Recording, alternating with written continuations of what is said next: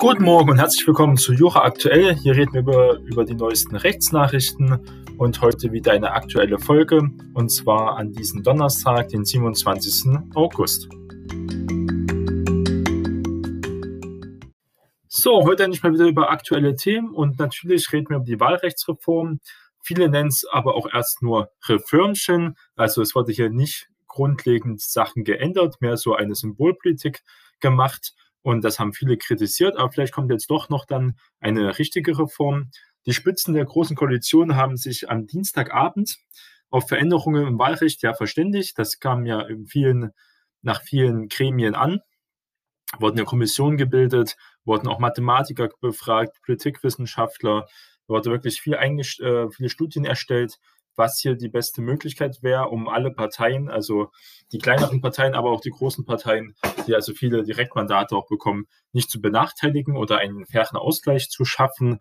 Und was ist jetzt am Endeffekt rausgekommen? Das Anwachsen des Bundestags, äh, das Ziel war ja bei der Wahl 2021, also nächstes Jahr, mit kleinen Schritten äh, verhindert wird, dass der weiter größer wird. Wir haben ja hinter China den größten, äh, sage ich mal, Blödapparat mit dem Bundestag weil China ist ja keine Demokratie, da müssen wir gar nicht so weit drauf eingehen. Jedenfalls haben wir einen sehr, sehr großen, viele Abgeordnete, viele Bundestagsabgeordnete für unsere Bevölkerungszahl auf jeden Fall. So, die eigentliche Reform kommt erst 2025 nach diesem Beschluss.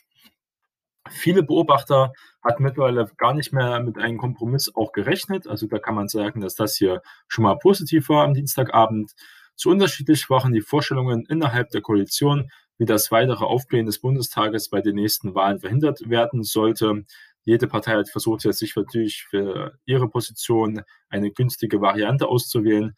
In der Nacht zum Mittwoch tat sich dann doch etwas, gefunden wurde ein Kompromiss, dessen letzte Details noch nicht feststehen, der aber sowohl von Partei- und Wahlrechtsexperten als auch von Vertretern der Opposition kritisch gesehen wird und auch oft schon jetzt äh, belächelt wurde. Gucken wir uns das mal genauer an. CDU, CSU und SPD haben sich darauf verständigt, dass bei den kommenden Wahlen 2021 das Anwachsen des Parlaments durch eine Dämpfungsmaßnahme verhindert werden soll.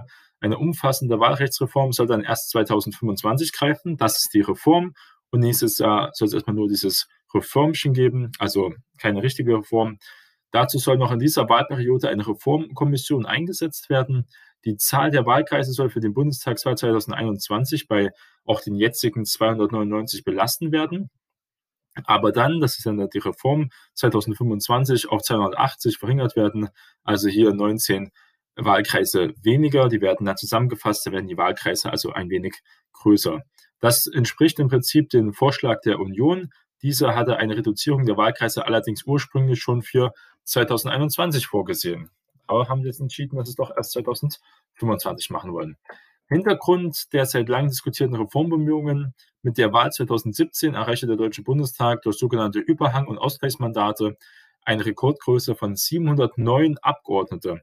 Und das, obwohl sich das Bundeswahlgesetz eigentlich an der Sitzzahl von 598 orientiert, also hier deutlich über 100, äh, genau gesagt 111 Abgeordnete zu viel, wenn man das also mit dem Bundeswahlgesetz vergleicht.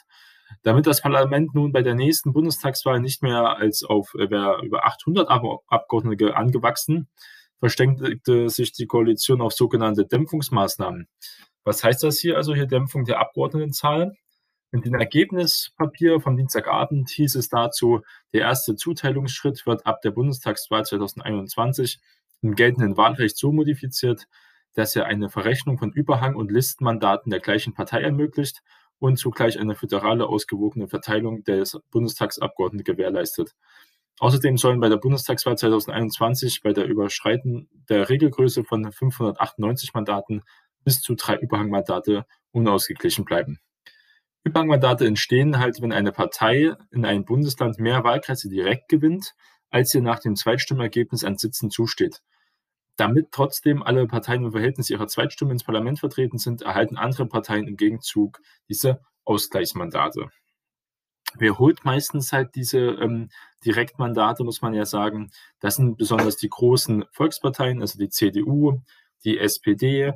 Die FDP hat zum Beispiel kein Direktmandat, zum Beispiel 2017 gewonnen. Die Linke hat in, im Osten manchmal noch Direktmandate. Und ich glaube, die Grünen hatten zwei oder drei in Wahlbezirke in in Berlin äh, hatten Grünen auf jeden Fall ein. Also auch sehr wenige, wenn man es halt mit der CSU besonders, aber auch mit der CDU vergleicht, weil da ähm, holen immer noch die großen Parteien, also die meisten Mandate der, mit der Erststimme.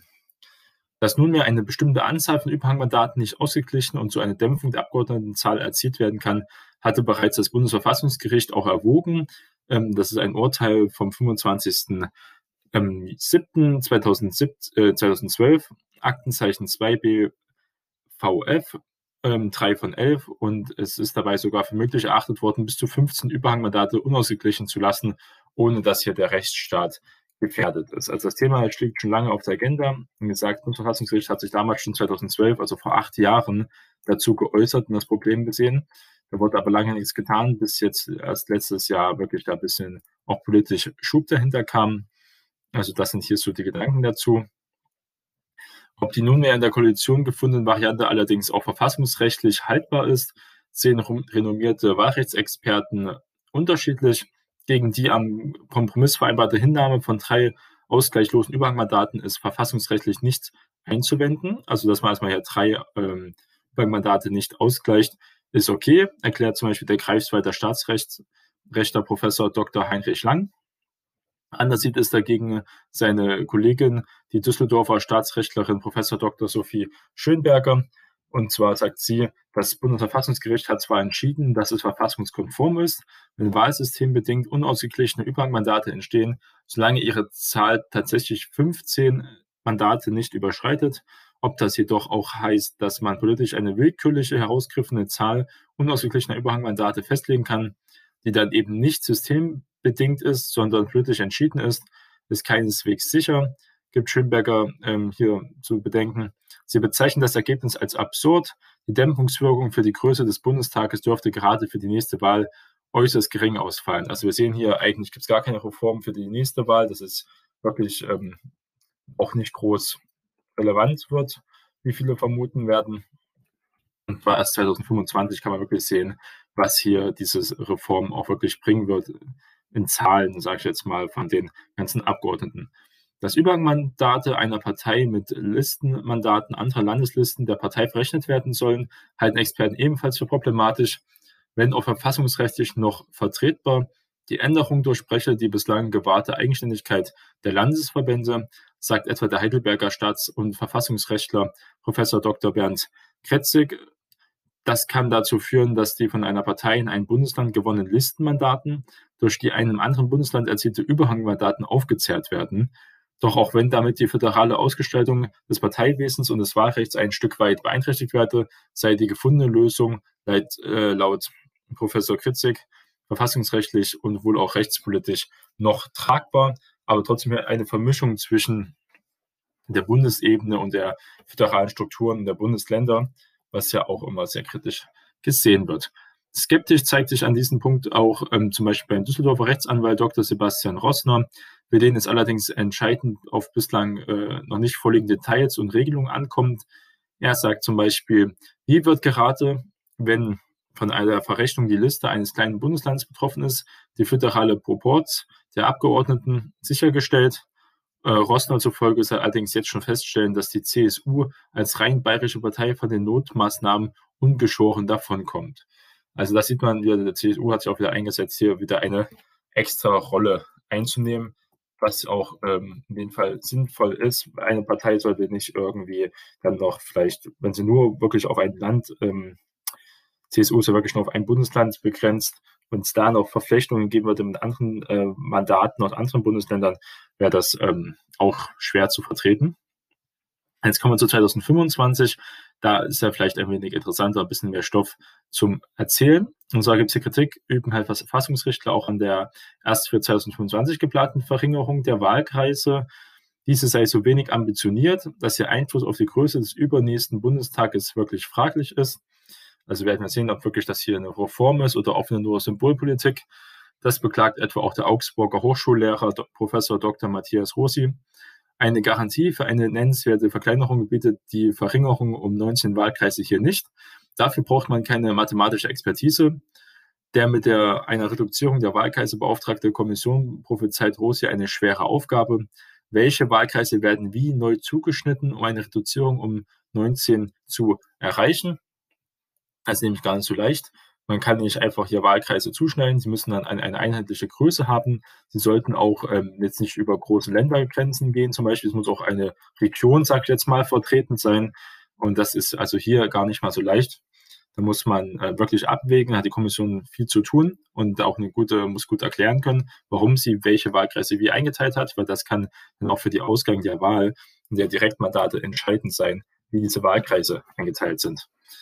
Rossi befürchtet, dass die parteiinternen Kämpfer oder Kämpfe besser gesagt lauter werden und nicht auszuschließen sei, dass sachfremde Erwägungen den gebotenen Zuschnitt der Wahlkreise hier auch beeinflussen werden. Weil wie gesagt, wenn man, man kennt ja etwa die Wahlentscheidungen der letzten Jahre. Es gibt bestimmte Wahlkreise, die wählen ähm, jedes Jahr, wenn dann Wahl ist, wählen sie etwa die gleiche Partei mehrheitlich. Und wenn man das weiß und dann zuschneiden kann, könnte man sich auch selbst, je nachdem, wie das jetzt die Kommission und die Regierung machen will, selbst sich auch ein paar mehr Stimmen zuschneiden. Da muss man wirklich ganz groß aufpassen. Insgesamt fällt hier Rossis Fazit zum Kompromiss der Großen Koalition ernüchternd aus. Es scheint so, dass die Koalition allein ihre Handlungs- und also ihre Koalitionsfähigkeit unter Beweis stellen wollte, nicht hingegen das Sachproblem lösen wollte. Also hier sieht man, dass sie äh, doch ein bisschen müde geworden ist, die Große Koalition miteinander zu regieren, wie es aussieht. Und jetzt kommen wir auch bald ins Wahljahr. Dann sind solche, wollten sie das Problem wahrscheinlich noch schnell abräumen, bevor das vielleicht auch ein Thema wird, warum das die Große Koalition jetzt die letzten Jahre war ja die ganze Zeit an der Macht, muss man ja sagen, acht Jahre lang, warum der es hier nicht geändert haben. Indes auf eine groß angelegte Wahlrechtsreform, wenn nicht im Hinblick auf die kommende Wahl so doch immerhin für 2025 gelingt, gelingen kann, wird ähm, entschieden von der Reformkommission abhängig, die nach dem Kompromiss der Großen Koalition noch in dieser Wahlperiode eingesetzt werden soll und die bis spätestens den 30.06.2023 Ergebnisse liefern soll. Also hier haben sie wirklich auch viel Zeit, da muss also auch was Konkretes kommen. Zusammensetzen soll sich das Gremium unter anderem auch aus Abgeordneten, aber auch aus Wissenschaftlern. Inhaltlich soll es dann neben der Verringerung der Wahlkreise auch um die Absenkung des Wahlalters auf 16 Jahre und die gleichberechtigte Repräsentanz von Frauen und Männern auf den Kandidatenlisten und im Bundestag gehen. Also die Paritätslisten wird immer wieder ein Thema und das Wahlalter, das ist vielleicht eine interessante Nachricht, die jetzt oft bei oberflächlichen äh, News, sage ich jetzt mal, ein bisschen untergegangen ist, aber das ist ja wichtig. 16 Jahre, das Wahlalter gibt es ja schon in manchen Bundesländern auf der Länderebene, dass man dort schon wählen kann. Und jetzt ist es auch hier so wieder ein Thema, was auf jeden Fall meine Vermutung ist. Das wird auch so kommen in bestimmter Weise, kann ich vermuten. Wir hatten mal ein Wahlalter von 21 Jahren. Es wurde auf 18 gesenkt. Das war damals schon sehr umstritten, aber ich denke mal von 18 auf 16. Das kann auch gut sein, dass das hier kommen wird. Ähm, Gibt es viele gute Gründe dafür und auch dagegen. Wir können da mal auch eine extra Sendung vielleicht dazu machen. Die Paritätslisten gibt es auch andere Beispiele. Die wurden aber jetzt zum Beispiel in Thüringen war es ja so, dass das jetzt erstmal gekippt wurde. Ähm, aber in Brandenburg besteht eine Paritätsliste. In Frankreich gibt es auch äh, Arten von Paritätslisten. Das wird also hier auch immer weiter dazu kommen. Da wird es auch viele Staatsrechtler geben, Verfassungsrechtler, die da abwägen müssen zwischen der Gleichberechtigung natürlich von Mann und Frau, dass ein Mann auch nicht benachteiligt wird, weil er halt keine Frau ist und deswegen dann auch die Kandidatenliste hier zum Bundestag oder so nicht zugelassen werden soll eigentlich sollen es die Parteien intern regeln. Das machen auch viele Parteien, die haben meistens auch eine Paritätsliste schon, aber es geht auch um eine gesetzliche Regelung.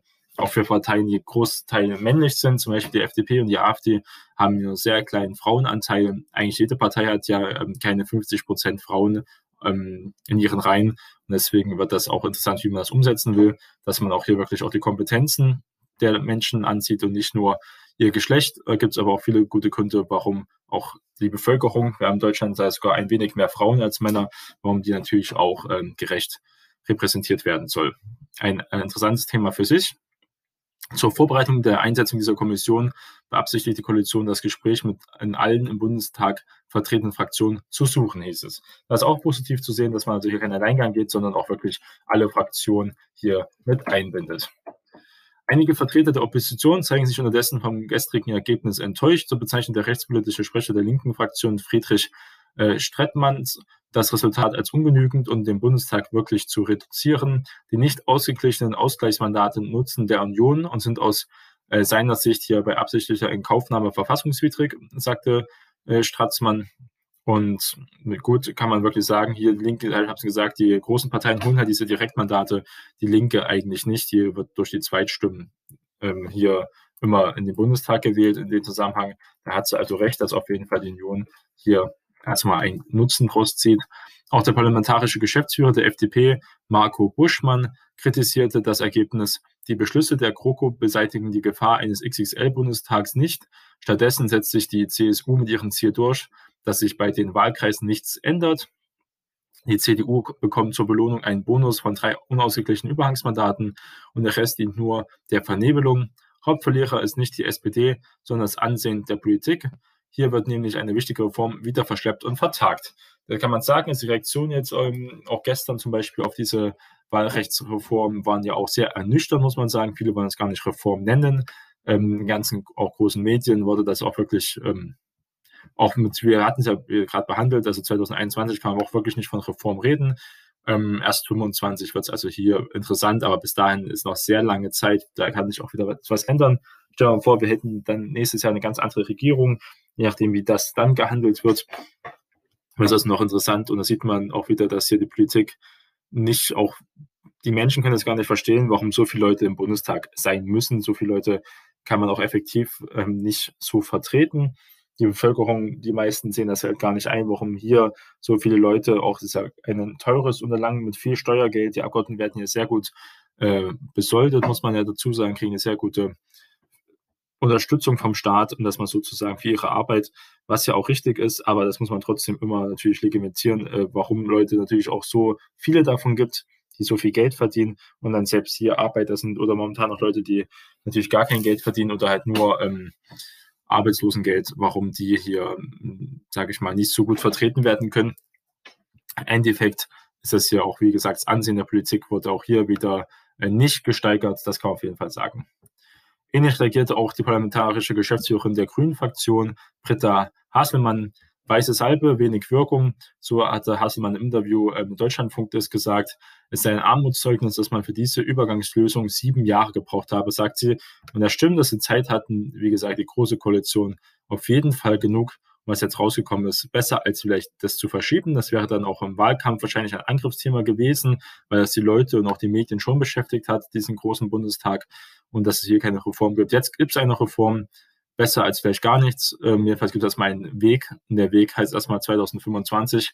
Und da ziehen wir auf jeden Fall weiter, ob diese ganze, ob das Ergebnis der Koalition hier zum Wahlrecht wirklich Erfolg hat oder ob es wirklich nur Schein und Rauch war.